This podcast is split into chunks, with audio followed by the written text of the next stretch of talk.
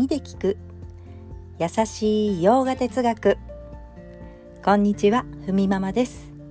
いつもお聞きいただきありがとうございます。このラジオは耳でヨガ哲学を聞いて日常に生かしていこうというラジオです。ノートとインスタグラム更新しています。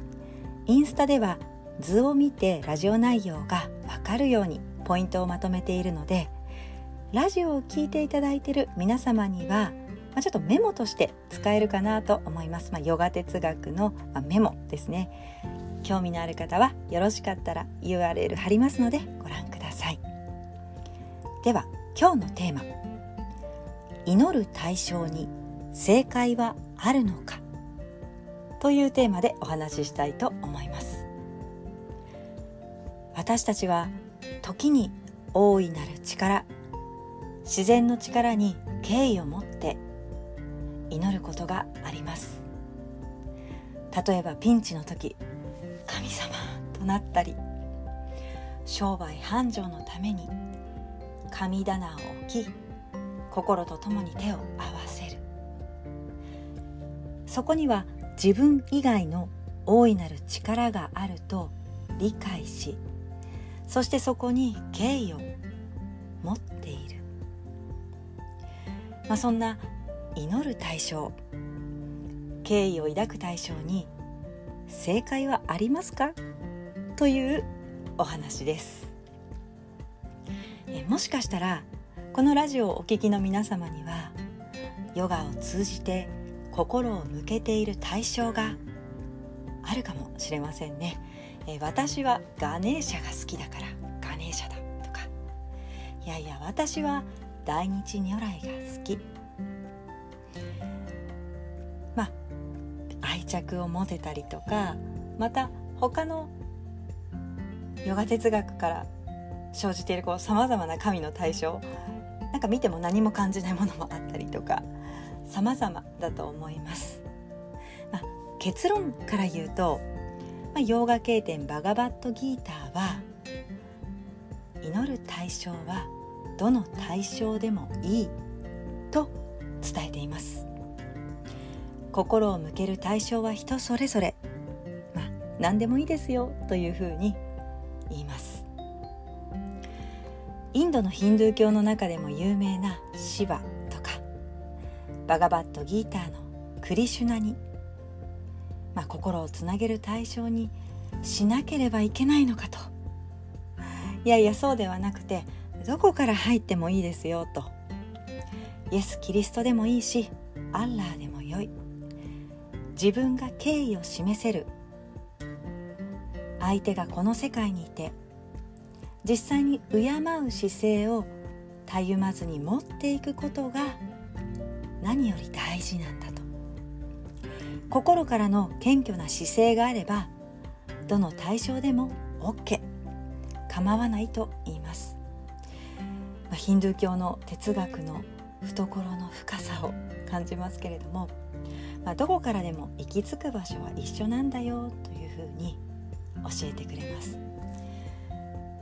なぜかということですが、まあ、ヒンドゥー教の祈りの対象にビシュヌの絵がありますが、まあ、これを見せられて「あなたがこれを支えてます」と、まあ、言われても文化が異なる国ではちょっと派手だなとか と思うわけです。まあ、日本ではわびさびの文化圏うんなんかそこからしたらどこにこう気持ちを持ってっていいかがちょっと わからないでも、まあ、私はこの対象ならちょっと愛着感じるかなとか、まあ、いかにも賢者といったビジュアルの人に落ち着きを感じなんだか心が開けそうな気がするといったように感じる対象があるかもしれません。まあ、私は芝だとかクリシュナだといったようにまあどこから入ってもよくて、まあ、言うなればあなたが一番心を開けそうな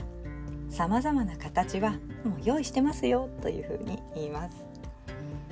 そして人の成熟とともに私たちが祈ること。自分以外の大きな力に対して敬意を持っていく。そこから自然の摂理に対しても敬意を払い世界とのつながりを見ることができていく。ということなんです。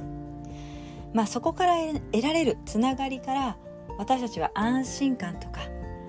揺るぎないくつろぎが得られるわけですがその安心感それはあなたの心から、まあ、確実に生じてくるものだからだからどの対象を通しても良いということなんですね。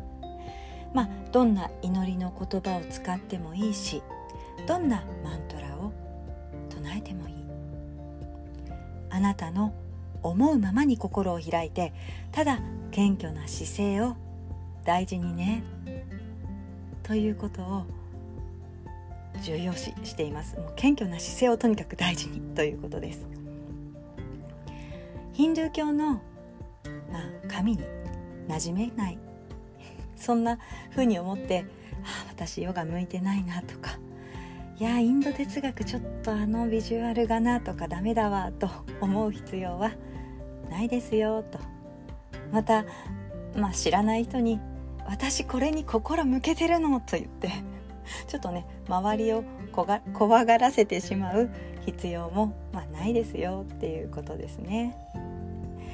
はいでは今日はこんなところで今日一日も皆様にとって素敵な一日になりますように耳で聞く優しい洋画哲学ふみママラジオご清聴ありがとうございました。